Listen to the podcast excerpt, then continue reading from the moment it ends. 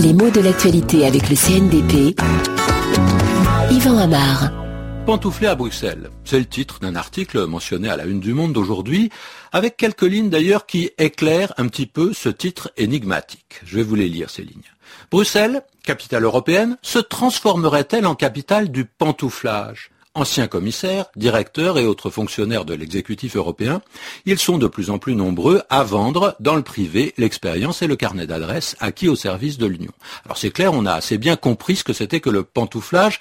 On a compris surtout que ces mots pantoufles et pantouflage appartiennent encore à un jargon. On les écrit dans le journal, seulement on va se donner la peine de les expliquer parce que le journaliste est bien conscient que tous les lecteurs n'en connaissaient pas le sens. Alors le lecteur, on, le flatte, on le séduit parce qu'on l'inclut dans le cercle de ceux qui connaissent ces mots. Seulement, comme peut-être il ne sait pas ce que ça veut dire, mine de rien, sans avoir l'air d'être trop professeur, sans prendre le lecteur pour un élève, on explique quand même le mot. Et il est vrai que ce mot appartient au vocabulaire des hauts fonctionnaires, peut-être aussi des journalistes. Hein. Le pantouflage, on l'aura compris, c'est le fait d'abandonner la fonction publique pour se consacrer à une carrière dans le secteur euh, privé.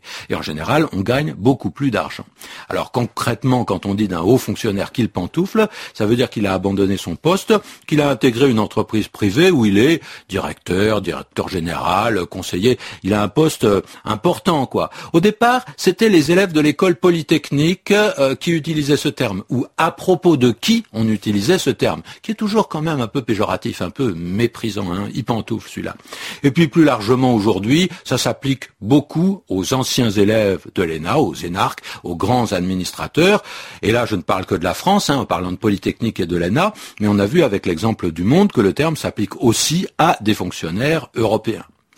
Pourquoi pantouflage? Parce que dans ce mot-là, on a l'idée d'un certain confort, d'une certaine facilité, ce qui est bizarre, parce que quand on devient directeur général d'une grande entreprise, bah, c'est pas une sinécure. On travaille beaucoup, on est exposé, on prend des risques, on a des responsabilités. Alors pourquoi pantoufler? Ah, parce que en général, ce sont ceux qui n'ont pas fait le pas qui emploient ce mot-là. Je vous le dis, c'est légèrement méprisant, et ça veut dire aussi que la personne qui a abandonné le secteur public gagne beaucoup plus d'argent. Qu'il est un peu plus bourgeois d'une certaine façon, parce que euh, le mot concentre un petit peu l'esprit bourgeois. Et ça, depuis longtemps. On se souvient par exemple du bourgeois gentilhomme de Molière. Monsieur Jourdain, qui a appris émerveillé qu'il fait de la prose tous les jours, demande à son professeur Quand je dis Nicole, apportez-moi mes pantoufles et me donnez mon bonnet de nuit, c'est de la prose? Oui, monsieur.